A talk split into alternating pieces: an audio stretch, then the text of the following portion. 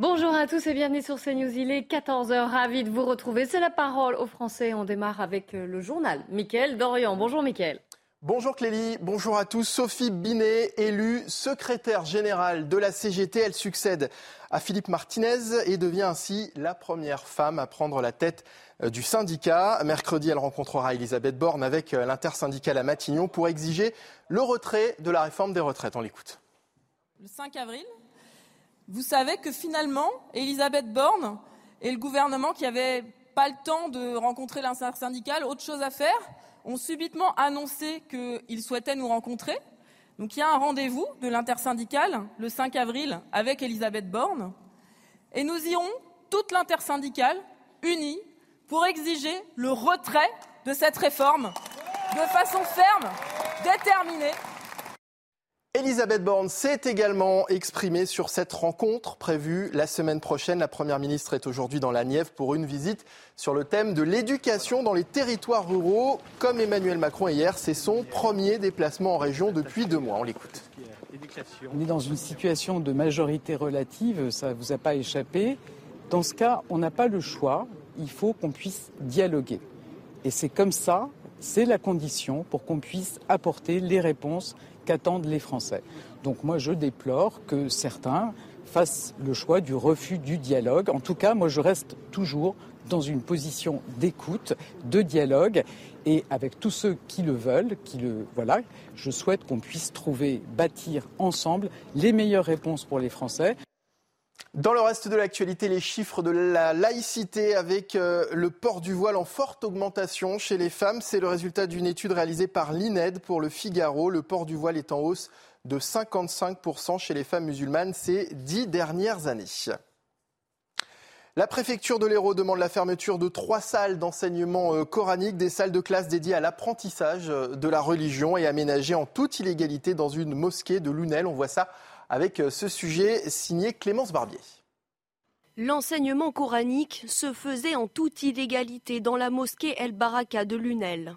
Cette semaine, le préfet de l'Hérault a donné l'ordre de fermer les trois salles de classe dédiées à l'apprentissage de la religion. Lors de leur contrôle, les agents de l'État ont constaté la présence d'une dizaine de jeunes filles voilées de 7 à 12 ans et une centaine d'enfants inscrits pour suivre les enseignements coraniques. Donc l'enseignement, c'est une des bases, une des sources de leur prosélytisme pour amener des enfants à non seulement euh, euh, appliquer, apprendre leur version, leur version de l'islam, Lunel est tristement connu pour avoir hébergé des jeunes radicalisés partis rejoindre les rangs de l'État islamique en Syrie. Ça devait être en 2015. Euh, il y a eu euh, des tensions et des menaces de mort même contre l'imam de la mosquée qui avait dénoncé ses départs en Syrie, qui avait dénoncé le djihad armé? Depuis, la mairie a tenté de redorer son image. Elle s'était déjà opposée à la création des salles de cours au sein de la mosquée El Baraka, classée ERP, établissement recevant du public. Et puis c'est historique aux États-Unis. Un grand jury a décidé euh, d'inculper au pénal Donald Trump. L'ancien président américain est accusé d'avoir acheté le silence d'une actrice de films pornographiques avec qui il aurait eu une liaison. Les précisions avec notre correspondante aux États-Unis, Elisabeth Guedel. Écoutez, Donald Trump, c'est la grande question. Est-ce qu'il va être arrêté? Ça sera violent. En fait, Donald Trump devrait se rendre de lui-même à New York pour sa mise en examen. Ce devrait être en effet mardi devant un juge au tribunal. Alors, euh, les termes de cette comparution sont en train d'être discutés entre les avocats de Donald Trump et le juge, mais on s'attend à une comparution très rapide, 10 à 15 minutes, euh, procédure quasi normale avec euh, prise de photos, de, des empreintes digitales. Évidemment, ça sera dans des conditions exceptionnelles le cycle de service qui l'entoure, hein, ce service de protection dont bénéficient tous les anciens euh, présidents américains. Donald Trump saura alors euh, qu'est-ce qu'on lui reproche. Hein. il connaîtra l'acte d'accusation. Les médias américains parlent d'une trentaine de chefs d'accusation liés à des euh, fraudes fiscales, comptables, dont celle liée au paiement de Stormy Daniels en 2016. Alors il faut s'attendre à une longue procédure judiciaire, bataille judiciaire. Hein. ça peut prendre des mois, voire des années avant un éventuel procès. Ça ne devrait pas empêcher Donald Donald Trump de faire campagne. Évidemment, on va entendre beaucoup parler d'acharnement politique, de persécution dont il se dit victime. Pour le moment, la famille euh, politique euh, républicaine, son propre camp, euh, le soutient, ainsi que sa base électorale. Mais personne ne sait actuellement quel sera vraiment l'impact de cette mise en examen sur ses chances d'être élu l'année prochaine. Et voilà pour l'actualité, c'est la fin de ce journal. La parole aux Français à présent, c'est avec Lévi Mathias et ses invités. Merci beaucoup Mickaël et on se retrouve à 15h pour le grand journal de l'après-midi. Bienvenue dans la parole aux Français. Je rappelle d'ailleurs que si vous voulez vous aussi témoigner ou alors nous envoyer des photos, des vidéos, n'hésitez pas, hein. vous nous écrivez témoin au pluriel at. On va commencer par ce, sujet, cette étude démographique de l'INSEE. Elle a été publiée hier. Il y a 7 millions d'immigrés en France, c'était en 2021. Ça représente 10,3% de la population. Ce chiffre est en hausse et puis on apprend évidemment euh, différentes choses dans ce rapport. Déjà que les origines se diversifient. Avant, les immigrés étaient plutôt originaires d'Europe du Sud, c'était il y a 50 ans. Désormais, l'immigration a, changé et ils viennent désormais principalement du Maghreb, de l'Afrique ou de l'Asie. Autre chose que l'on apprend dans ce rapport, parmi une, somme d'informations, l'immigration, euh, déjà, elle se concentre dans les grandes agglomérations. Et surtout, c'est la vague étudiante qui devance dorénavant l'immigration familiale, dite regroupement familial. Alors, nous, pour en parler, nous sommes en ligne avec deux étudiants que j'ai le plaisir d'accueillir et de saluer. Item, bonjour. Euh, vous êtes ingénieur chez Iveco Bus dans la région lyonnaise. Vous allez nous expliquer votre parcours, tout comme Gira Weng, qui est étudiant toujours, et directeur général de Copain, qui est une association de solidarité étudiante si je résume euh, pas trop mal. Mais on, va, en, on va en reparler. Exactement. Euh, je commence avec vous, Item. Vous êtes d'origine euh, tunisienne, mais maintenant, dorénavant, vous êtes français. Vous avez 36 ans et vous êtes arrivé en France à 23 ans pour vos études. Racontez-nous pourquoi. Qu'est-ce qui vous a donné envie de venir faire vos études en France? Oui, bonjour. je me présente, chez Item Bricky. Donc, je suis arrivé en 2010 en France. Euh, en fait, euh, j'ai déjà intégré une, école prépa euh, en Tunisie. Et puis j'ai fait une école d'ingénieur. Et donc j'ai une spécialité, on va dire, en, mécatronique. donc on va dire que c'est vraiment quelque chose qui n'est pas très très développé en Tunisie. Et donc c'est là où j'ai eu vraiment l'opportunité de, faire un master 2 en, France, dans la région du Bretagne. C'était avec le NS Cachan. Et, euh, et donc, euh, c'était pour se spécialiser vraiment dans la conception des systèmes mécatroniques. C'était pas possible en, en, en, Tunisie, dans votre euh, pays d'origine. C'était moins, ça aurait été moins, j'allais dire, prestigieux ou qu'est-ce qui, qu'est-ce qui manquait? Alors déjà, c'était pour, en fait, ce qui manquait, c'était pour, pour vraiment voir, pour vraiment voir d'autres, d'autres cultures. Euh, et, vraiment pour se spécialiser euh, par rapport à tout ça, parce que en fait, euh, moi après j'ai commencé à travailler sur, sur, le secteur des véhicules électriques, et on va dire en 2010 c'était pas très développé, on va dire en Tunisie. Et, quel est l'accueil que vous avez reçu en, France parmi la communauté étudiante, et pas seulement d'ailleurs? Quel, quel souvenir vous en gardez? Alors, j'étais très bien accueilli. on va dire ça s'est très bien passé. Euh, bah, j'ai fait mes études à Rennes, donc euh, c'est une, une, ville étudiante.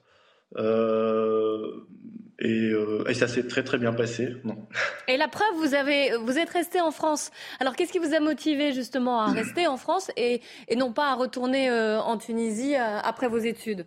Comme mmh. c'était peut-être d'ailleurs le cas quand vous êtes, quand vous êtes venu en France. Hein. Peut-être que vous vous êtes dit, je fais, je fais quelques années et ensuite je, je repars. Oui, exactement.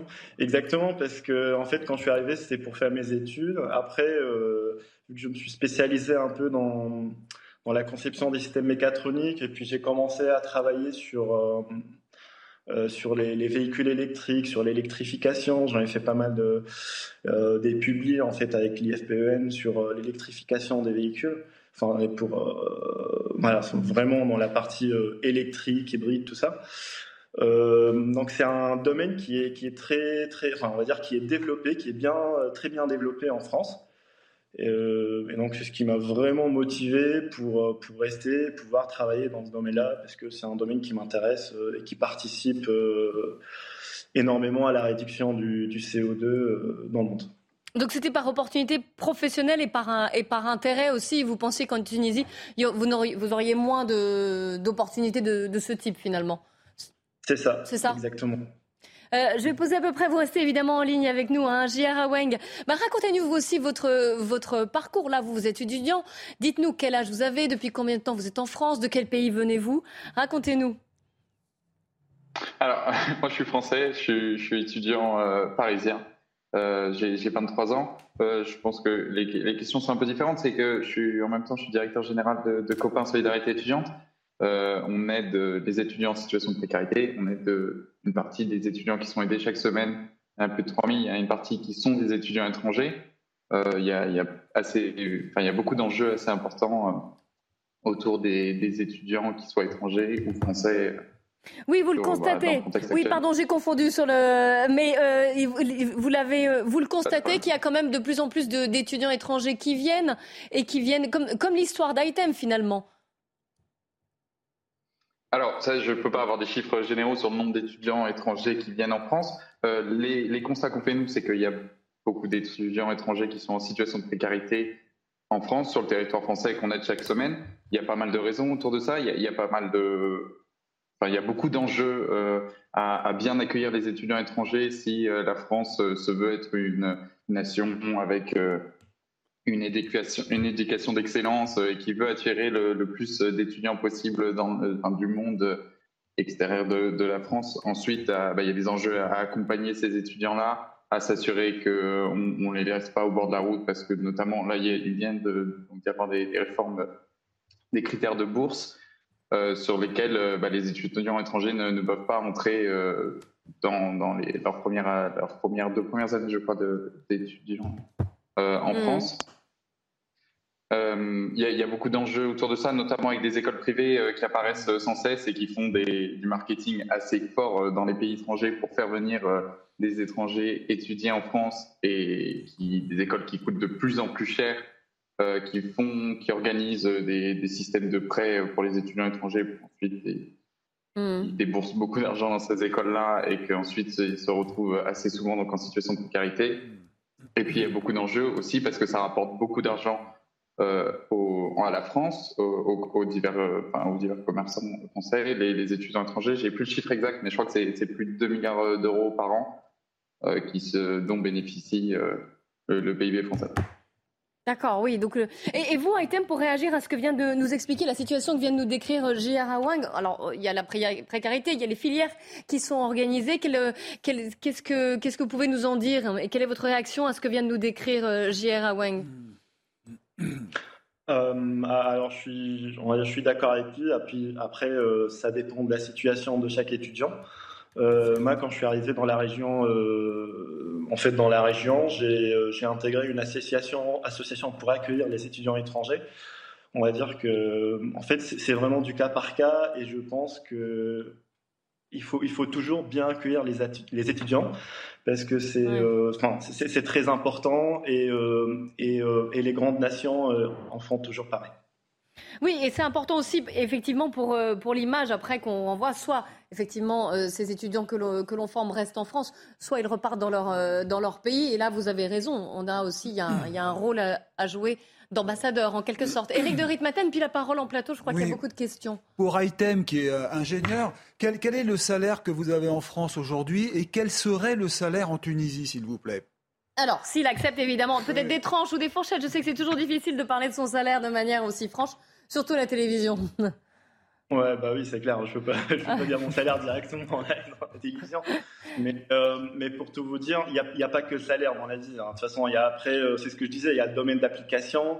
Il y a aussi le fait de, partir dans le monde pour voir euh, beaucoup d'autres, beaucoup d'autres, enfin pour avoir beaucoup d'autres opportunités. Il y a les secteurs d'activité. il y a aussi la vie sociale, je suis d'accord. Il y a aussi la qualité de vie, c'est très important. La qualité de vie, vie sociale, tout ça. Euh, je pense que c'est aussi des points importants, si, c'est ça votre question.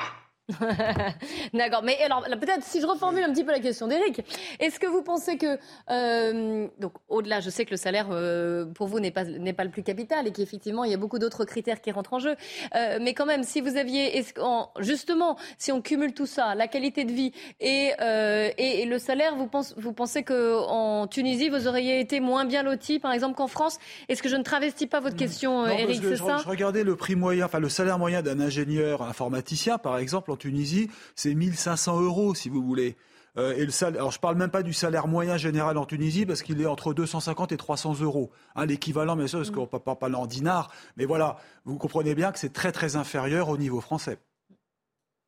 Mais ça fait partie des peut-être des critères justement qui peuvent attirer des étudiants à venir se former en France pour pouvoir après euh, rester.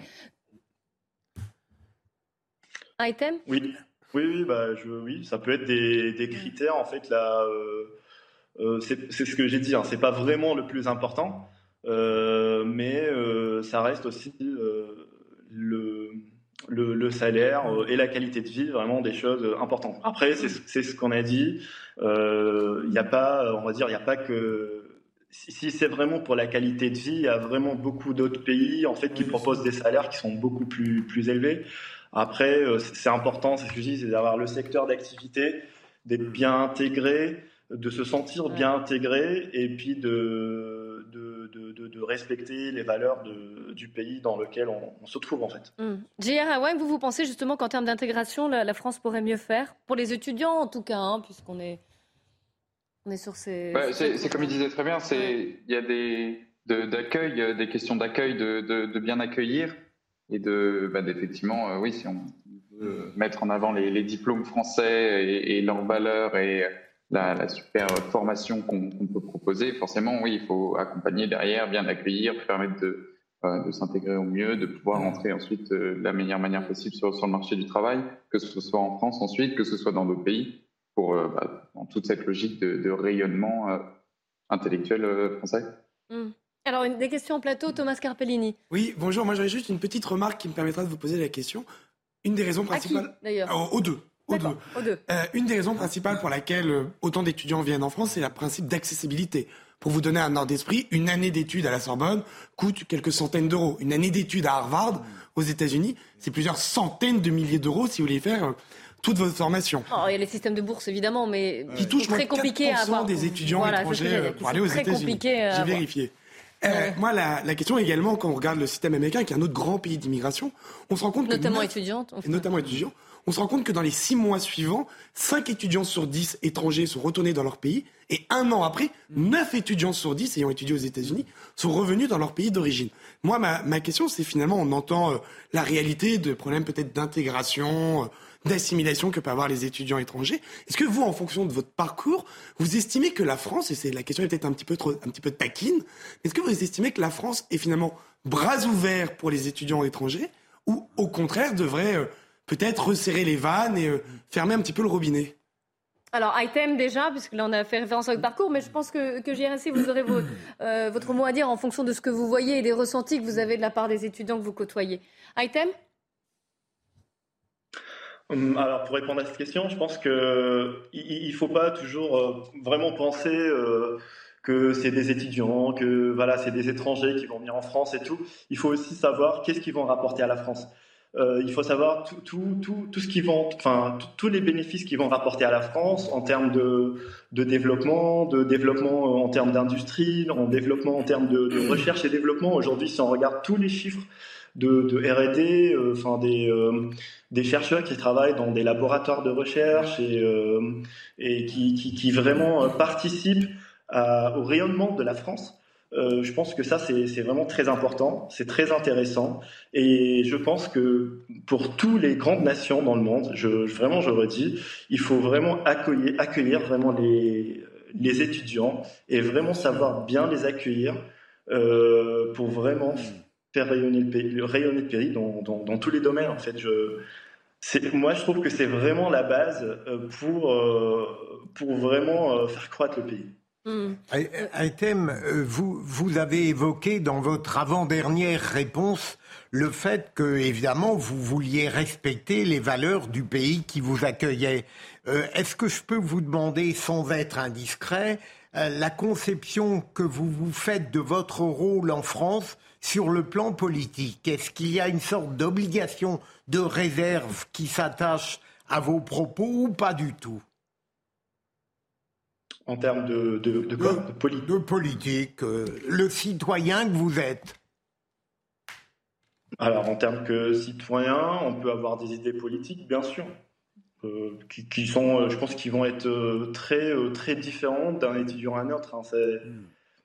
C'est, moi, je trouve que c'est pas vraiment. La question est difficile, ouais. La question est difficile. non, elle est simple. Hein. Elle est simple. Vous évoquez le fait que vous respectez les valeurs de ce pays, ce qui me semble évident.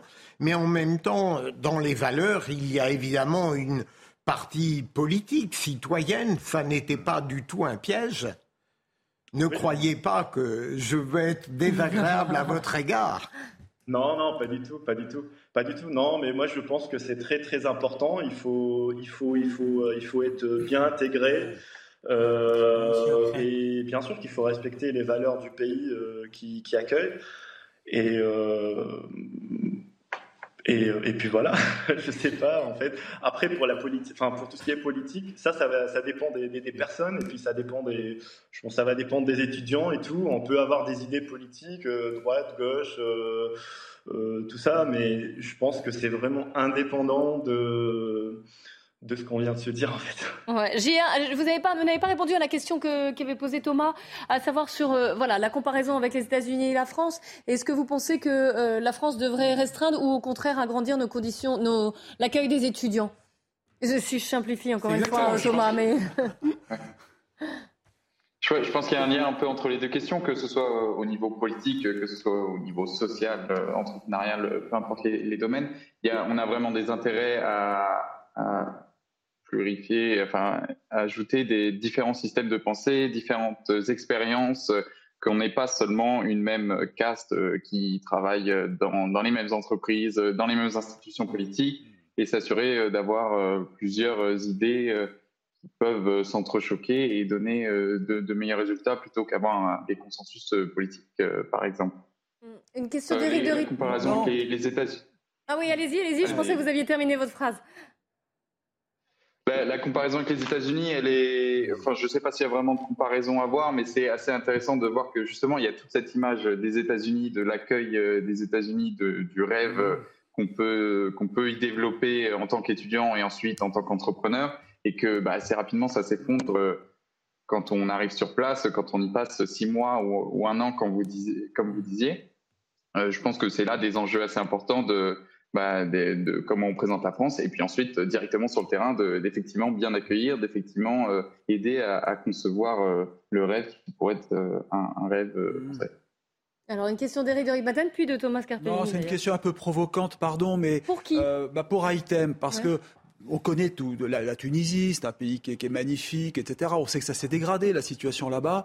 Est-ce que finalement on ne déshabille pas Pierre pour, pour, pour habiller Jacques, c'est ça ou Paul, Je sais plus. Parce que finalement vous êtes brillant, vous avez euh, une compétence, vous avez une bonne formation, et puis euh, votre pays d'origine vous perd en quelque sorte. Est-ce que ça Ah, je crois que vous avez la même question, Thomas. Vous voulez compléter ce que disait Thomas. C'est une critique que font. C'est un peu une tristesse. Hein. Euh, je me dis tiens, tous ces pays euh, qui sont amis de la France perdent finalement une, une, bonne compétence qui ne reviendra plus. Et ça, est-ce que ça ne contribue pas finalement à, rendre ces pays plus, plus pauvres, plus fragiles? Alors, et, Thomas va compléter la question puisque je crois que vous aviez la même. Exactement, parce que c'était au dernier forum économique des pays du Sud, ils se plaignaient de ce qu'on appelle le brain drain, la fuite des cerveaux. ils avaient fait le constat, comment voulez-vous que nous, pays du Sud, on puisse se développer et atteindre des standards de vie meilleurs quand notre jeunesse dorée, nous, mm nos cerveaux, nos talents, nos compétences partent chercher une vie meilleure à l'étranger. Euh, et même sans, euh, sans rentrer dans la dimension polémique. Est-ce que finalement, vous, vous, voyez également revenir fort de votre expérience, de votre savoir-faire, de votre savoir-être, de votre savoir-vivre, de votre savoir technique, relationnel, tout ce que vous voulez, pour redorer ou retravailler mm. euh, Mordicus dans votre pays d'origine? Item? Alors euh, oui, enfin perdre, je suis pas d'accord. Je pense pas euh, perdre. Euh, déjà perdre, c'est qu'on a déjà décidé, on va dire pour la Tunisie, mais perdre, c'est en fait là, moi je suis en train d'acquérir beaucoup d'expérience. Bah, c'est ce que j'ai dit en fait, c'est un domaine d'application qui n'est pas très très développé, on va dire en Tunisie. Mais moi en fait, pour mon pays d'origine, enfin tout ce que j'ai, on va dire, tout ce que je suis en train d'apprendre et tout ce que j'ai appris ici ben je peux, je peux toujours dans le futur le développer en Tunisie. Et c'est vraiment quelque chose qui pourrait, qui pourrait vraiment être intéressant. pour le pays et c'est vraiment quelque chose qu'on voit beaucoup. On voit beaucoup des personnes qui, qui, sont, enfin beaucoup des étudiants qui sont venus en France et qui sont aussi rentrés en Tunisie et qui sont devenus des entrepreneurs, euh, on voit des personnes qui ont, qui ont eu beaucoup de, postes techniques euh, dans des grandes entreprises enfin, françaises, américaines, allemandes, tout ça, et qui sont revenus en Tunisie, qui ont développé des startups euh, et qui, qui, essayent toujours de, faire rayonner le pays, en fait. Mmh. Donc, merci. Merci beaucoup pour. La réponse est oui. mieux. Oui, la réponse est oui, euh, donc peut-être. En tout cas, merci beaucoup euh, pour votre, euh, vos témoignages à, tous les deux. Merci d'avoir témoigné sur vos situations et sur ce que vous vivez également. J'en profite pour donner un rendez-vous, Eric. L'hebdo de l'écho demain avec le fondateur de l'agence d'intérim Mr. Temp. Et il sera justement question de, de l'immigration et de l'emploi euh, des, immigrés. C'est demain à 11h40. 11h40. voilà, si je ne me trompe pas. Merci encore pour vos témoignages. On se retrouve juste après la, juste après la pub, quelques minutes, quelques instants à peine. On évoquera deux sujets. Le sujet des, des arnaques à la chirurgie esthétique, qui touche de plus en plus de jeunes d'ailleurs. Et puis, euh, on reviendra sur les événements hier, les, euh, les manifestations sauvages qui ont pu avoir lieu dans différentes villes de France, Paris notamment, mais également Lyon ou encore Bordeaux, Euh, et, on reviendra sur les dégâts. Vous entendrez un, policier qui témoignera. A tout de suite. C'est News, il est 14h30. On commence par le Flash Info avec Michael Dos Santos. Grève des éboueurs et manifestations, la mairie de Paris ne veut pas payer la facture. Le premier adjoint Emmanuel Grégoire considère que c'est à l'État de prendre en charge l'intégralité des frais, parmi eux les heures supplémentaires des agents ou encore les dépenses liées aux dégradations. La Russie rejette l'appel à la trêve lancé par son allié Alexandre Loukachenko. Ce vendredi, le président biélorusse a invité Moscou à stopper momentanément son offensive en Ukraine. Rien ne change, l'opération militaire spéciale se poursuit, a immédiatement répondu le Kremlin. Et puis la page se tourne avec l'arrivée d'Hervé Renard lors de sa première conférence de presse. Le nouveau sélectionneur de l'équipe de France féminine a rappelé plusieurs joueuses écartées par sa prédécesseur Corinne Diacre. Wendy Renard et Eugénie Le Sommer sont de retour chez les Bleus avant la Coupe du Monde qui démarre en Australie et en Nouvelle-Zélande le 20 juillet prochain. La parole aux Français, je suis toujours aussi en compagnie de Philippe Bilger, d'Éric de Ritmaten et de Thomas Carpellini. On va revenir sur ce qui s'est passé hier. Vous savez qu'il y a dans différentes villes de France, Lyon, Nantes, Lille ou encore Paris, des centaines, des milliers de, ou des milliers de personnes se sont rassemblées à proximité des préfectures en, en soutien aux manifestants de Sainte-Soline. C'était le rassemblement qui a dégénéré le samedi dernier dans les Deux-Sèvres. Et puis, dans certaines villes, notamment à, Paris, euh, ces, manifestations ont, qui se sont déroulées encore une fois majoritairement dans le calme, mais voilà, par endroits, notamment à Paris, il y a eu des cortèges sauvages, comme on les appelle, qui, euh, qui se sont, euh, voilà, qui ont transformé un petit peu ces manifestations. Il y a eu plusieurs interpellations. On va en parler avec vous, Jean-Christophe Couvi. Vous êtes secrétaire national unité SGP. Est-ce que vous pouvez nous tirer un bilan de ce qui s'est passé hier? Oui, bonsoir. Bah, écoutez, hier, ça avait un petit goût de revanche par rapport à Sainte-Soline. C'était annoncé, hein, de toute façon, euh, rendez-vous à 19h devant les préfectures, et avec le, slogan, euh, c'était ni oubli ni, pardon. Voilà, ni oubli ni pardon par rapport à Sainte-Soline. Et même pire, à, Nantes, à la fac, c'était ni oubli ni pardon, vous brûlerez comme vos camions. Voilà, très, très sympa comme menu. Oui, donc contre euh, les policiers, les forces de l'ordre en ah, général. les policiers, oui, forcément. Nous, on est, on est vu comme un élément répressif. on est là pour tuer la révolution. Enfin, c'est quand même assez hallucinant tout ce qu'on peut entendre. Donc effectivement, hier soir, il y avait une manifestation, notamment sur Paris, un peu partout en France, pacifique, je dis bien, au départ, toujours pacifique. Et puis à un moment donné, bah, des ultras qui commencent à partir, euh, partent en, convoi, et puis vont dans les rues justement semer le désordre, le chaos et chercher l'anarchie, puisque de toute façon c'est leur mot d'ordre et c'est ce qu'ils veulent. Euh, ils sont complètement en marge de ce qu'on peut voir sur la réforme des retraites, avec l'immense majorité des manifestants euh, qui vont pour leurs droits, pour un projet sociétal. Là, c'est prôner la révolution, l'anarchie, le chaos. donc rien à voir effectivement avec l'ambiance qu'on peut voir, même si les Français effectivement sont conscients qu'il y a un ras-le-bol et qu'ils ont envie que les choses changent. Mais là, c'est une prise d'otage, effectivement, du mouvement contre les retraites. Et pourtant, justement, euh, je rebondis sur ce que vous dites sur les, Français en général. Il y a un, sondage qui est dans le, dans le Figaro aujourd'hui. La population préparée à la continuité des mouvements, peut-on lire, continuer en devenant de plus en plus violente. Eh bien, 59% des Français s'y attendent quand même. À ce que ça dégénère, à ce que ça dépasse un cadre euh, pacifique? C'est ça qui bah, est étonnant. C'est normal, on a, en tête euh, effectivement les épisodes des Gilets jaunes, c'est-à-dire que les Français, petit à petit, euh, effectivement, euh, on voit qu'il y a une, radicalisation et que certaines personnes qui prônent la violence attirent aussi dans leur filet quelques personnes qui jusque-là étaient pacifiques et puis se disent, mais en fait, effectivement, si on n'est pas écouté, on a beau faire dix manifestations, effectivement, on n'est pas écouté, on voit que derrière, il n'y a rien, alors peut-être qu'on va glisser dans la violence. Alors nous, notre job, effectivement, c'est de dire, attention, tombez pas là-dedans, ça sent le piège, c'est de la récupération, encore une fois, il va y avoir de la manipulation euh, politique, et c'est pas du tout le but. Le but, c'est encore une fois de défendre un, projet sociétal, et, juste souligner, par exemple, que pour un gouvernement euh, très libéral, euh, c'est quand même bizarre qu'on oblige les gens à partir à un certain âge. Voilà, on devrait laisser un peu le choix. Il y a autre chose aussi en, parallèle, j'allais dire, puisque là, on, voilà, on parlait des Français qui soutenaient en tout cas cette mobilisation. Et il y a eu hier euh, ce qui s'est passé à Paris. Alors encore une fois, une, enquête est évidemment euh, en cours, mais un individu a tiré avec une arme de poing factice. Hein, ce qui a bloqué une partie du, quartier du 3e arrondissement pendant un certain nombre de, temps. Et des témoins ont raconté que cet homme-là a été exaspéré par les violences, par les dégradations, par les feux de poubelle. Est-ce que ça, c'est quelque chose que vous voyez chez les policiers Des gens qui commencent à en avoir marre, à en avoir ras-le-bol aussi des exactions, des dégradations et des affrontements qu'il peut y avoir dans, bah, dans leur rue?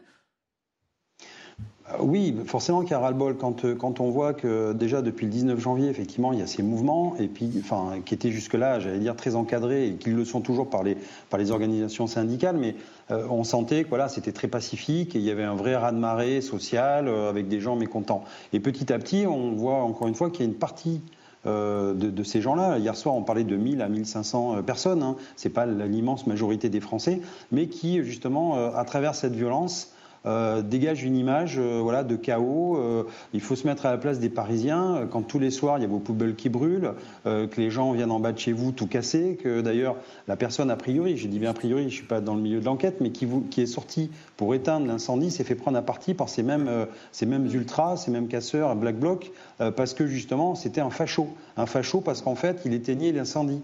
Donc euh, les gens sont exaspérés et lui, il a pété un câble. Effectivement, il aurait pris un pistolet d'alarme pour tirer en l'air, pour faire peur aux manifestants et il, arrive à bout. Côté policier, bah, il y a aussi une fatigue qui, se met euh, effectivement en œuvre. On voit bien que nos collègues sont tous les soirs et tous les jours euh, sur le terrain et confrontés justement à cette violence. Et donc oui, de temps en temps, on est fatigué, on perd un peu de lucidité. Et puis c'est vrai qu'on a un peu sera le bol de voir qu'en fait, ce sont toujours les mêmes qui sèment le chaos et que derrière, on peut rien faire pour les en empêcher. Alors, des questions en plateau, Philippe Bilger. Jean-Christophe Couvi, euh, est-ce que vous avez senti au fil de votre expérience euh, une aggravation de la relation entre les mouvances extrêmes et la police? Est-ce qu'on n'est pas aujourd'hui dans un état de haine qui n'existait pas autant hier et ma seconde question. Bah, vous pouvez la poser après, on va déjà répondre. Euh, voilà, une question. Je voulais gagner du temps. Non, non, mais c'est bon, on a le temps, tout va bien. Jean-Christophe, je vous laisse répondre à une question, puis on aura une deuxième après. D'accord, ça va être la rafale des questions. Non, non, mais euh, je, effectivement, euh, alors la haine anti-flic, je pense qu'elle a toujours eu lieu aussi dans les mouvements sociaux très, très radicaux. Euh, dans les années 70-80, la police n'était pas forcément super aimée. Il y avait, je me rappelle, les brigades rouges, enfin, il y avait tous ces trucs, euh, un peu de mouvance communiste et anarchiste. Euh, là, en revanche, c'est vrai que ça faisait longtemps qu'on n'avait plus vu ça. Mais, mais dans la tête de. Enfin, nos collègues nous le disent, les yeux dans les yeux. D'ailleurs, j'ai même écouté les témoignages de gendarmes à Sainte-Soline qui disaient Mais en face, on, est dans le blanc des yeux, on se voit, et en face de nous, on a la haine et ils veulent nous tuer.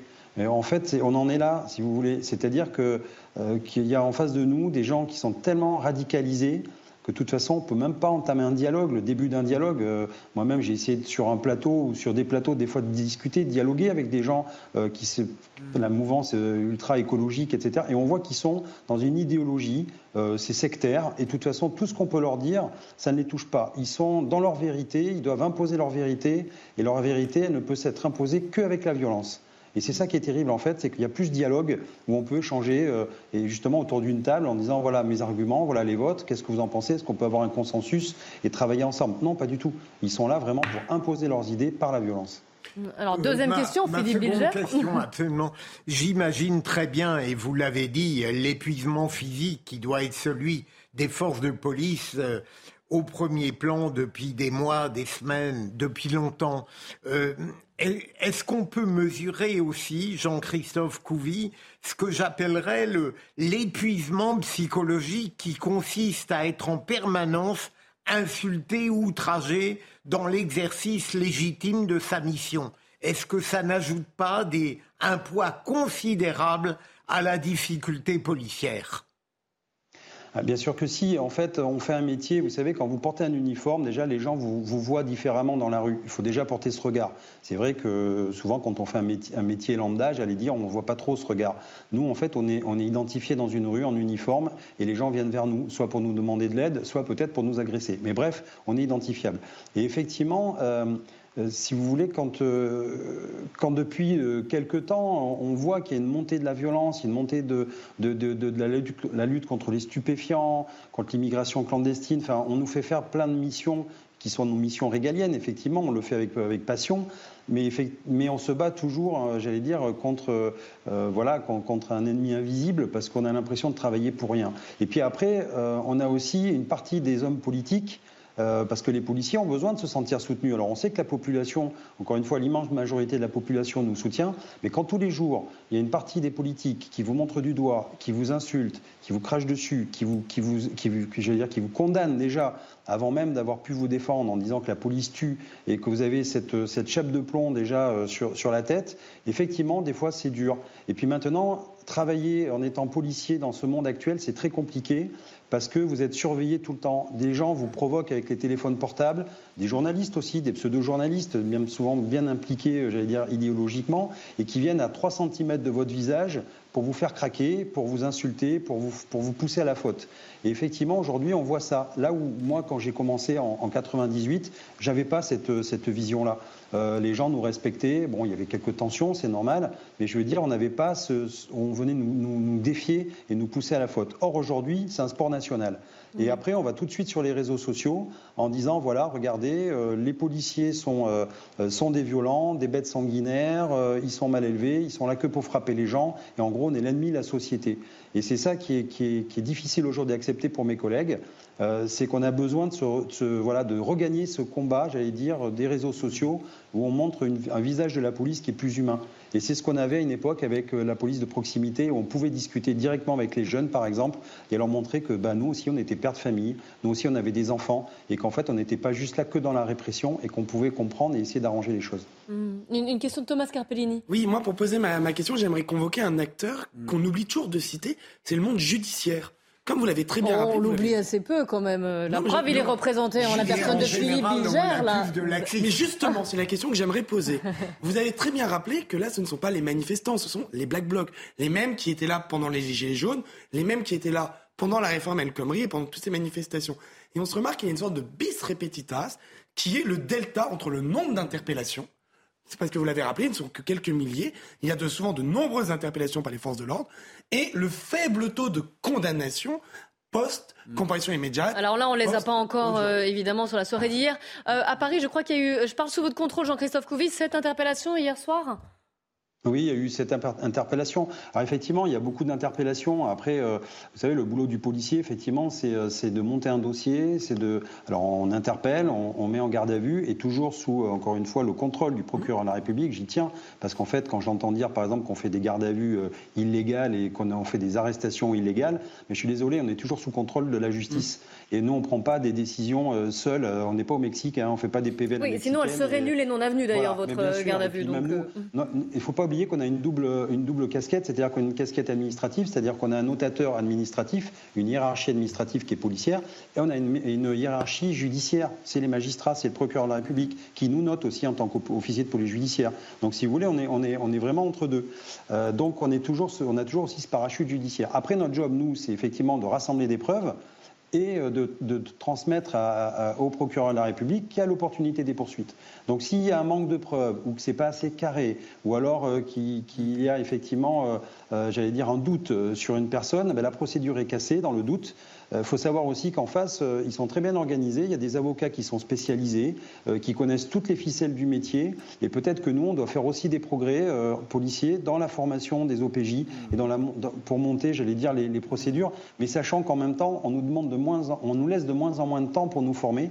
Et on a de plus en plus, j'allais dire, de procédures qui arrivent sur les bureaux. Et quand je vois, par exemple, récemment, quand il y a eu les, émeutes, justement, le soir du 49-3, les, SAIP, c'est les, j'allais dire les, services d'enquête de la police parisienne, étaient submergés. Et donc mes collègues au PJ ne peuvent pas tout gérer et on ne peut pas se, prendre du temps sur une procédure euh, comme, comme celle-là que sur une autre procédure euh, peut-être un peu plus compliquée. Donc en fait, on fait aussi en fonction de ce qu'on a, du temps et des moyens d'officiers de, police judiciaire, et avec souvent un traitement judiciaire, parce qu'on a un logiciel, le LRPPN, qui est une vraie misère, euh, et, en fait qui nous prend énormément de temps. C'est plus une machine à statistiques que pour faciliter le, travail des, policiers de terrain. Alors, je ne sais pas si, euh, Thomas, si Jean-Christophe a bien répondu à votre question, mais je me demandais, peut-être, mais, vous allez me dire si je me trompe, la question c'était aussi de savoir peut-être pourquoi il y avait euh, aussi peu d'interpellations. C'est-à-dire que 1500 personnes hier euh, en cortège sauvage, encore une fois, hein, une manifestation illégale, et cette interpellation, c'était non, Évidemment, le, nombre de faibles, qu'on pourrait qualifier de faibles d'interpellation, on se doute que les CRS ou que les personnes mobilisées, ils ont d'autres chats à fouetter que d'interpeller la personne. Je pense qu'ils se protègent d'abord eux-mêmes, puis ils protègent les autres. Et évidemment, ça permet euh, d'avoir des trous dans la raquette. Non, moi, c'était plus la question, car je, je, repensais en fait à ce slogan qu'il y avait eu il y a quelques années pendant une manifestation de policiers. L'ennemi de la police, c'est la justice. Moi, ah c'était plus la, question. Oui, d'accord. Donc il a, donc il a répondu. Alors une question très rapide d'Éric de Ritmaten, et, je vais vous demander une réponse rapide, s'il vous plaît, Jean-Christophe Couvi. Oui, est-ce que c'est une situation uniquement française, ou est-ce que d'autres pays sont confrontés à cette même euh, défiance, euh, ce mal-être que, ressentent les policiers? Je ne veux pas comparer aux États-Unis, mais quand en particulier les États-Unis, oui. Aux États-Unis, quand on voit, vous savez, des arrestations, il y a des plein d'émissions à la télévision, puisque tout est filmé, on a l'impression que eux, ils, ils ne marchent, ils ne mâchent pas leurs mots et ils arrêtent et les gens respectent la police. Alors oui, alors c'est un mal un peu français effectivement. Notre police, euh, on a toujours ce côté un peu un peu gaulois où on, a l'impression que la, police est là vraiment que pour embêter les gens. Après, attention, c'est vrai que le monde anglo-saxon est différent. La police est, sacralisée. Euh, moi, j'ai vécu deux ans en Angleterre. Je peux vous dire que les bobbies là-bas étaient respectés. Euh, et quand vous attaquez un policier, c'est plus qu'une offense. Hein. c'est vraiment, c'est très grave. Et donc, ils sont très, enfin, les condamnations sont très importantes. Les États-Unis, c'est encore différent. Euh, parce que là-bas tout le monde est armé, donc euh, il y a un rapport particulier aussi avec la police. D'ailleurs, j'ai vu qu'ils se permettaient de nous donner des leçons sur le maintien de l'ordre. Euh, bon, ça me fait un peu bien rigoler parce que le maintien de l'ordre aux États-Unis, la police, c'est des manches de pioche. Donc ça n'a rien à voir avec ce que nous on fait. Et après, effectivement, il y a des polices, qui, notamment la police allemande, qui, qui travaillent différemment le maintien de l'ordre, mais qui revient aussi un petit peu parce qu'ils travaillent sur la désescalade. Et on se rend compte qu'on n'a pas le même public et que quand une manifestation se passe bien, ben, la désescalade, elle se passe bien parce qu'il y a une communication, si vous voulez, entre les manifestants et la police. C'est un peu un tango à deux. Et dès lors qu'il y en a un qui fait un faux pas et qui se met dans la violence, bah, la répression allemande est aussi très très forte parce qu'ils n'ont peut-être pas de mm. gaz lacrymogène, mais ils ont des matraques qui viennent au corps à corps et c'est très très moche. Merci beaucoup, hein, Jean-Christophe Covid, pour, votre, pour vos réponses et votre témoignage sur ce qui s'est passé hier. On va changer radicalement de, sujet. Euh, on va revenir sur cette pétition de 200 chirurgiens esthétiques qui ont publié hier un appel, une alerte en disant stop aux injections illégales. Euh, alors on parle de chirurgie esthétique, ça touche, on a tous vu des images de, de personnes avec des lèvres qui ont été retouchées euh, euh, de manière par la chirurgie esthétique et où ça a été des catastrophes parce qu'on a fait appel à des injections illégales, à des fake injectors comme on les appelle, désolé pour l'anglicisme. et vous, 200, donc docteur Adèle Wafi, vous êtes avec nous en direct. Vous êtes le président du syndicat national des chirurgiens plasticiens. Et vous dites, il, faut stopper ça, ça suffit, il faut mettre de, l'ordre dans tout ça, parce que vous allez nous expliquer, vous allez nous le dire, hein, mais et moi je l'ai découvert que des, donc au-delà même des seringues, que des produits comme l'acide hyaluronique, et il y en a d'autres, sont disponibles finalement en libre service et que n'importe qui, qu'on soit effectivement chirurgien ou pas, et c'est plutôt le ou pas qui est le problème, on peut aller en prendre, prendre une seringue et euh, soit se le faire faire ou se le faire soi-même. Et ça, vous le voyez dans les cabinets, c'est une catastrophe. Racontez-nous ce phénomène. Exactement. On a vu apparaître ça depuis la pandémie. En fait, euh, l'acide hyaluronique est ce qu'on appelle un dispositif médical. C'est quelque chose qui existe naturellement dans l'organisme. L'acide hyaluronique en soi n'est pas dangereux. C'est son utilisation qui peut être dangereuse. Utiliser l'acide hyaluronique, ça nécessite de connaître l'anatomie des artères et des nerfs parce qu'il ne faut surtout pas toucher une artère ou un nerf. Ça peut avoir des conséquences gravissimes. Donc là, de quoi on parle? On parle d'injections illégales, c'est-à-dire des injections qui sont faites par des personnes qui ne sont pas chirurgiens esthétiques et qui ne sont même pas médecins. Donc on parle en, pratique d'esthéticiennes, de, masseuses, de coiffeuses, de prothésistes ongulaires, de gens qui n'ont aucune, mais pas la moindre connaissance de l'anatomie et qui se permettent d'injecter dans un visage avec des conséquences dramatiques. Quelles sont ces conséquences? Ce sont des. Si on bouche une artère, ça fait nécroser la peau. On a vu des patientes à qui on a dû amputer un morceau de lèvre, un morceau de ah nez. Mm. Oui, c'est de ça qu'on parle, suite à des injections illégales. On a vu certaines personnes, certaines jeunes filles qui ont eu des nécroses, j'ai vu des nécroses de, toute la face, c'est-à-dire que la peau était comme brûlée, il a fallu faire des greffes de face, comme chez des grands brûlés. Donc, et on a vu aussi des, euh, ce qu'on appelle des, des, septicémies, des infections, puisqu'il n'y a aucun respect des, procédures, aucun respect des procédures d'hygiène. Donc, on a vu des, septicémies, euh, des, personnes qui sont allées en réanimation. Oui, donc ça peut être très très grave en fait. C'est là aussi où vous alertez parce qu'on se dit oh c'est pas grave, tout le monde le fait, on s'injecte, ça va pas l'air compliqué. Mais en fait, les conséquences peuvent être mais, mais gravissimes. C'est ça. Ce qui est dramatique, c'est que les jeunes, il y a des sondages qui montrent que pratiquement 60% euh, des jeunes de 15-25 ans euh, s'imaginent que faire une injection d'acide hyaluronique, c'est comme aller chez le coiffeur. Non, ça n'a rien à voir. C'est un geste qui est invasif, qui doit être pratiqué par un chirurgien esthétique ou par un médecin spécialement formé à ces techniques, en aucun cas par quelqu'un qui n'a aucune connaissance de l'anatomie du visage. Donc ça, c'est pour les complications qu'on peut voir. Maintenant, pourquoi ces complications sont devenues aussi fréquentes? Parce qu'il y a l'influence des réseaux. Ça a commencé au moment du confinement donc certaines personnes se sont rendues compte que de la faille réglementaire dont on va parler, qui est que l'acide hyaluronique est en vente libre. À hmm. partir du moment où elles se sont rendues compte de ça, elles ont commencé à proposer ces services et comme les réseaux amplifient le phénomène, eh bien, de plus en plus de personnes ont vu cette, faille et se sont mis à proposer ce type de prestations de façon totalement illégale. Et en fait, donc, le problème, c'est qu'aujourd'hui, vous pouvez aller à la pharmacie du coin, vous pouvez allez-vous en ligne et vous pouvez vous procurer le matériel euh, nécessaire, les seringues, les aiguilles, pour commencer une activité totalement illégale d'injection d'acide hyaluronique. Voilà. Et c'est donc ce que nous demandons, c'est l'interdiction pure et simple de la vente de l'acide hyaluronique aux particuliers. Ça n'a rien à faire dans les mains de particuliers. C'est un produit médical à usage médical et pas n'importe quel médecin, entendons-nous bien. Il faut des gens qui soient formés à l'anatomie de la face, donc en particulier les chirurgiens esthétiques, mais aussi d'autres médecins qui sont formés à l'anatomie de la face. Voilà, donc c'est très particulier. Ça n'a rien à faire de, chez, chez, un, chez un particulier. Et dans la pratique, un chirurgien esthétique ne fait pas une ordonnance pour un, patient pour qu'il aille acheter son acide hyaluronique à la pharmacie pour ensuite revenir pour qu'il lui fasse une injection des lèvres. Ça ne se passe pas comme ça. C'est le, chirurgien achète lui-même ses produits au laboratoire ou, à la pharmacie, peu importe, ou à un distributeur en ligne s'il le souhaite.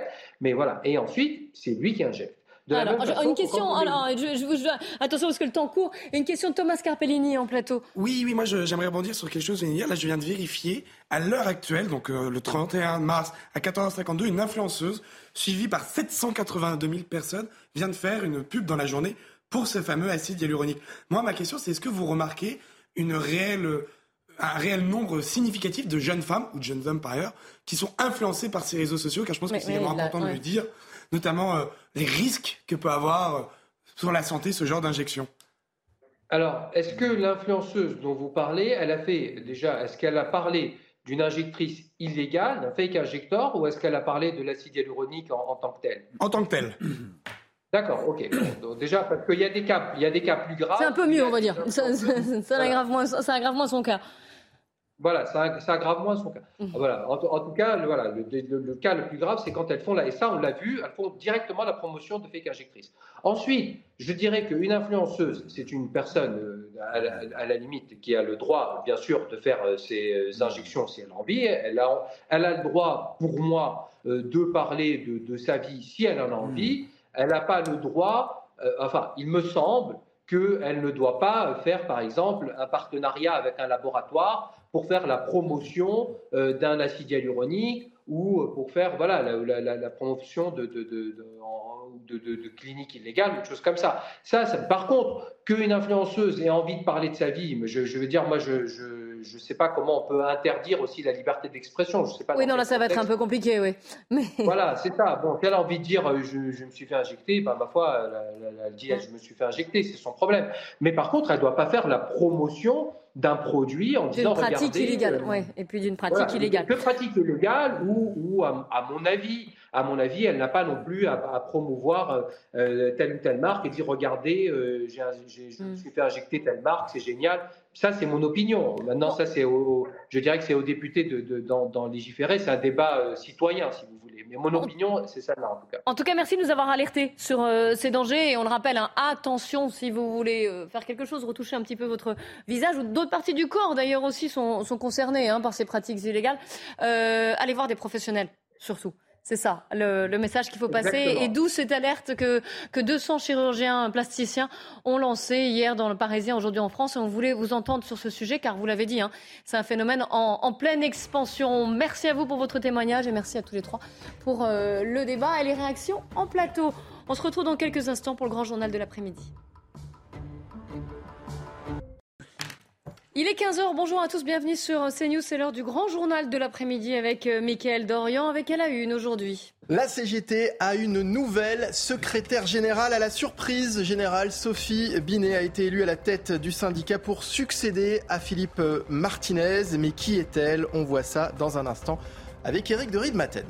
10,3% de la population qui vit en France est d'origine immigrée. C'est le résultat d'une étude menée par l'INSEE sur l'année 2021. Une étude qui, pour la première fois depuis 10 ans, analyse l'évolution de l'immigration sur plusieurs générations. L'état de santé du pape François est en nette amélioration. Le chef de l'Église catholique qui souffre d'une bronchite infectieuse devrait sortir de l'hôpital demain, selon le Vatican. Du jamais vu aux États-Unis, un grand jury a décidé d'inculper au pénal Donald Trump, l'ancien président américain qui est accusé d'avoir acheté le silence d'une actrice porno avec qui il aurait eu une liaison.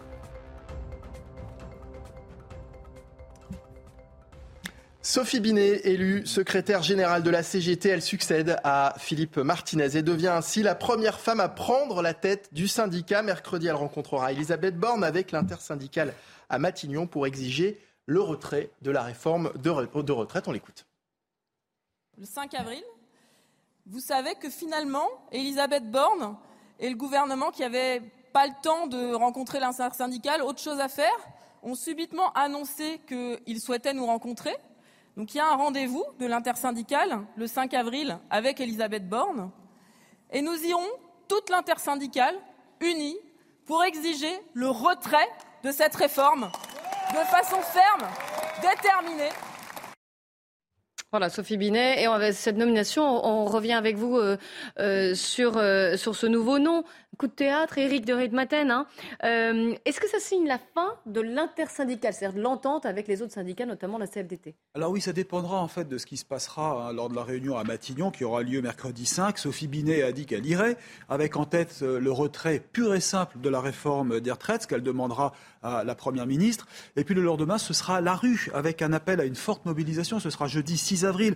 Mais le tournant, c'est vrai, c'est l'intersyndicale. Philippe Martinez, vous savez, avait accepté la médiation ce qui lui a valu des critiques et même un rejet lors du congrès de la CGT. Alors cette fois, la nouvelle voix de la CGT dit carrément non à toute médiation et l'intersyndicale pourrait en effet bien voler en éclats euh, si la CGT joue la carte de la désunion. Quelques mots sur cette personnalité, hein, puisque Sophie Binet est vraiment très peu connue. C'est la première femme effectivement à ce poste. Elle a 41 ans. Elle ne vient pas du monde industriel, ni sidérurgie, ni pétrole, ni chimie. Elle est conseillère d'orientation. Elle a longtemps été adhérente à l'UNEF, hein, le syndicat étudiant. Et puis elle a pris la section euh, CGT, cadre ingénieur technicien. Son combat, quel est-il? C'est la parité homme-femme, c'est l'environnement, mais pas trop, parce qu'elle ne veut pas se froisser avec les, les porte-paroles du nucléaire et les branches du pétrole et de la chimie. Elle veut reconquérir l'industrie, mais elle dit dans son discours, attention, il y aura ce haut-là qui sera mis au capitalisme et surtout, on demandera des hausses de salaire. Merci Eric de Riedmaten. Elisabeth Borne s'est exprimée également sur la rencontre prévue la semaine prochaine avec les syndicats. La Première ministre est aujourd'hui dans la Nièvre pour une visite sur le thème de l'éducation dans les territoires ruraux. Et comme Emmanuel Macron hier, c'est son premier déplacement en région depuis deux mois. On écoute la Première ministre. On est dans une situation de majorité relative, ça ne vous a pas échappé. Dans ce cas, on n'a pas le choix, il faut qu'on puisse dialoguer. Et c'est comme ça, c'est la condition pour qu'on puisse apporter les réponses qu'attendent les Français.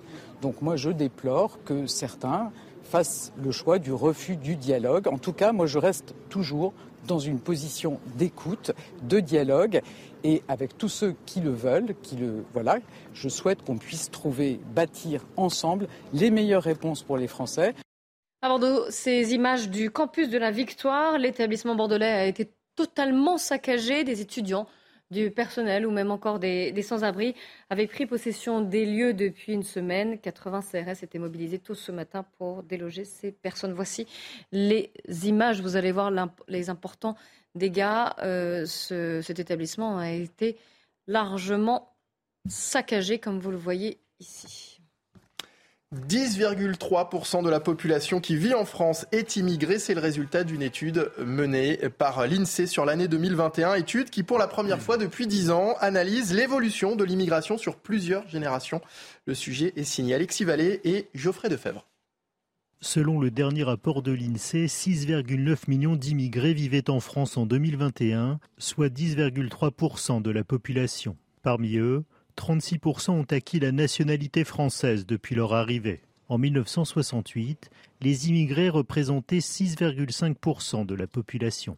À l'époque, l'immigration de travail fonctionnait à plein, la croissance de l'économie française était de l'ordre de 4-5% par an, et c'était donc l'économie qui tirait l'immigration. Aujourd'hui, ce qui tire l'immigration, c'est d'une part l'immigration étudiante, et d'autre part le maintien de l'immigration familiale à un niveau élevé.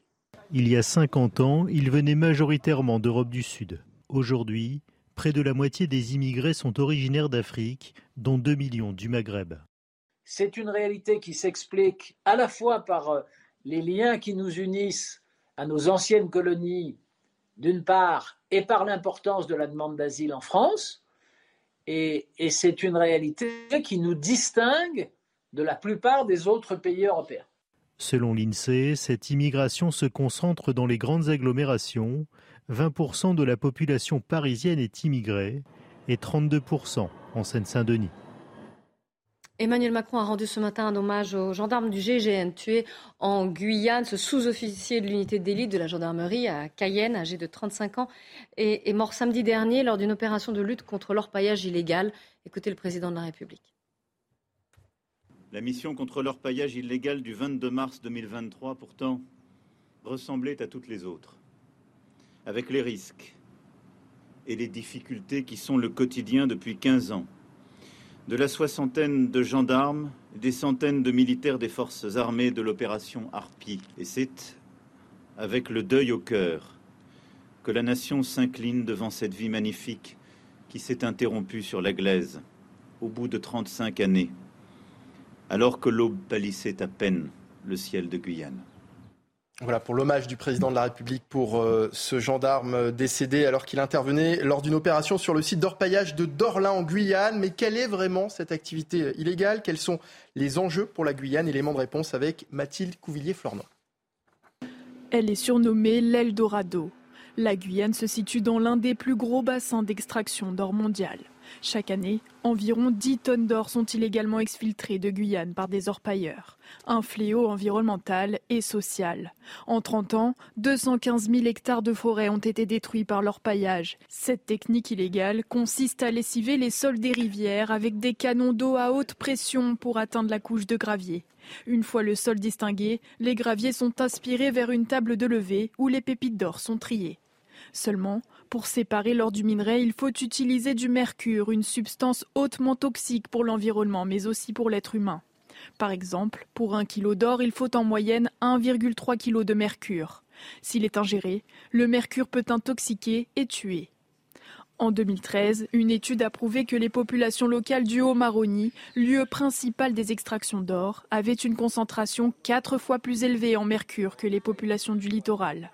En plus d'être un fléau sanitaire et environnemental, l'orpaillage illégal contribue au développement de trafic d'armes, de prostitution et d'immigration illégale dans la région. Dans l'actualité également, la mobilisation contre la réforme des retraites et ses conséquences sur les automobilistes notamment. Cette fin de semaine, plusieurs stations-service, notamment en région Provence-Alpes-Côte d'Azur ou en Ile-de-France, sont touchées par des pénuries de carburant, conséquence directe du blocage des expéditions dans les raffineries françaises. Pierre-François Altermat, Michael Dos Santos et Mathilde Ibanez. Des files d'attente à rallonge dans les Hauts-de-Seine. Certaines stations essence sont à nouveau prises d'assaut. Pour les automobilistes, l'heure est à la patience et à la débrouille. Bah, les collègues m'ont dit qu'il y en avait là. Donc c'est pour ça que je suis venu là. Je m'étais mis sur le site du gouvernement, je sais pas quoi, prixcarburant.gouv.fr et qu'ils indiquaient des stations. Euh, donc pour euh, l'ensemble du coin, ils indiquent Esso boulevard des Frères Voisins et BP à Clamart. Un site a en effet été mis en place par le gouvernement pour aider les automobilistes à la recherche de carburant. Il manque au moins un type de carburant dans certaines stations essence en Ile-de-France. À Paris, 32,7% des pompistes subissent des pénuries, un chiffre qui atteint plus de 42% dans l'Essonne et une station sur deux dans le Val-de-Marne. Certains automobilistes préfèrent donc anticiper. Mon réservoir est à moitié plein, donc je le complète euh, pour pouvoir faire la route euh, prévue ce week-end. Je préfère prendre mes précautions et je crois qu'on est tous pareils. Là j'ai deux barres euh, seulement en fait, donc j'anticipe en fait, j'anticipe avant que ça soit trop tard. Quoi. Les deux raffineries normandes stratégiques pour l'approvisionnement de l'île de France ont stoppé leur production depuis plusieurs jours, mais leurs stocks permettent encore de ravitailler une majorité de stations. Après le gaz et l'électricité, il va désormais falloir réduire notre consommation d'eau. Alors qu'Emmanuel Macron dévoilait hier son plan de sobriété sur l'eau, l'une des mesures présentées vise notamment à instaurer une tarification progressive pour les particuliers. Pour faire simple, plus votre consommation sera importante, mmh. plus votre facture sera salée. Alors qu'en pensez-vous? Faites-vous déjà attention quand vous prenez des douches ou lorsque vous faites la vaisselle? On vous a posé la question. Je fais comme tout le monde, je ferme mon robinet en me lavant les dents. Euh, quand je prends une douche, ça dure euh, une minute. Je me lave pas les mains sans arrêt, sans arrêt. Brosse à dents, euh, d'éteindre l'eau euh, entre chaque, vous voyez, quand on met le dentifrice, etc. Quoi, des, petites choses comme ça. Bah, en faisant attention sur la vaisselle, sur, sur plein de choses, sur, sur ne pas laisser couler durant la douche, en fait, l'éteindre, le rallumer, l'éteindre, le rallumer. Des nouvelles du pape, François, le chef de l'Église catholique, souffre d'une bronchite infectieuse et suit un traitement antibiotique. Et il aurait, selon le Vatican, repris le travail. Les précisions de notre correspondante à Rome, Natalia Mendoza.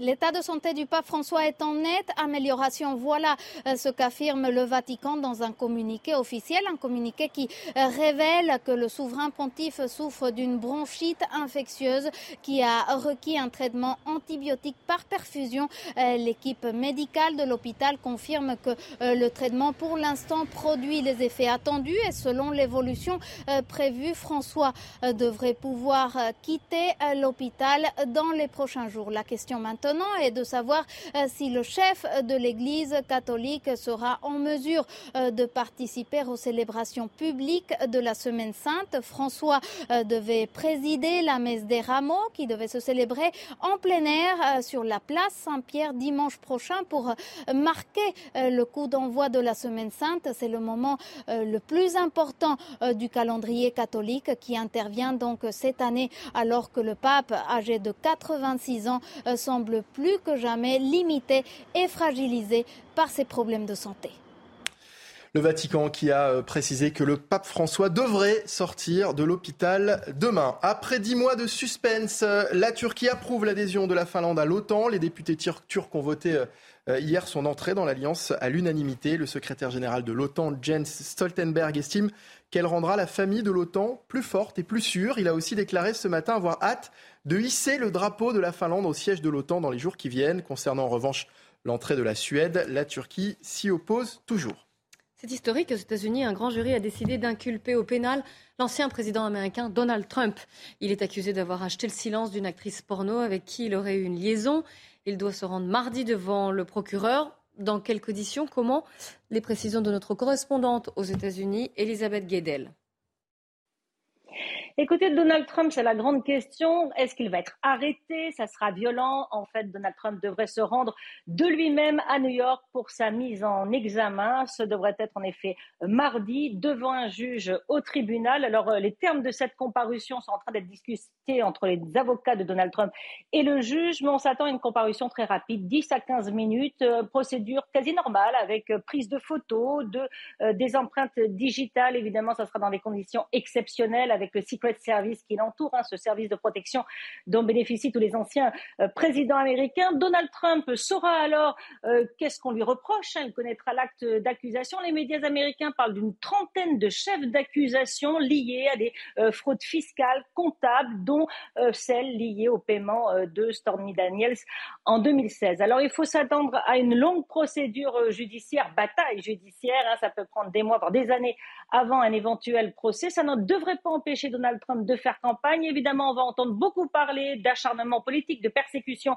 dont il se dit victime. Pour le moment, la famille euh, politique euh, républicaine, son propre camp, euh, le soutient, ainsi que sa base électorale. Mais personne ne sait actuellement quel sera vraiment l'impact de cette mise en examen sur ses chances d'être élu l'année prochaine.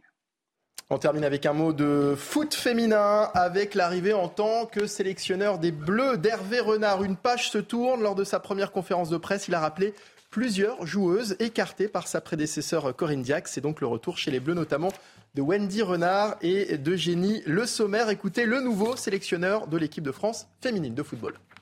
À quelques semaines, quelques mois d'une échéance euh, très très importante qui va très vite arriver,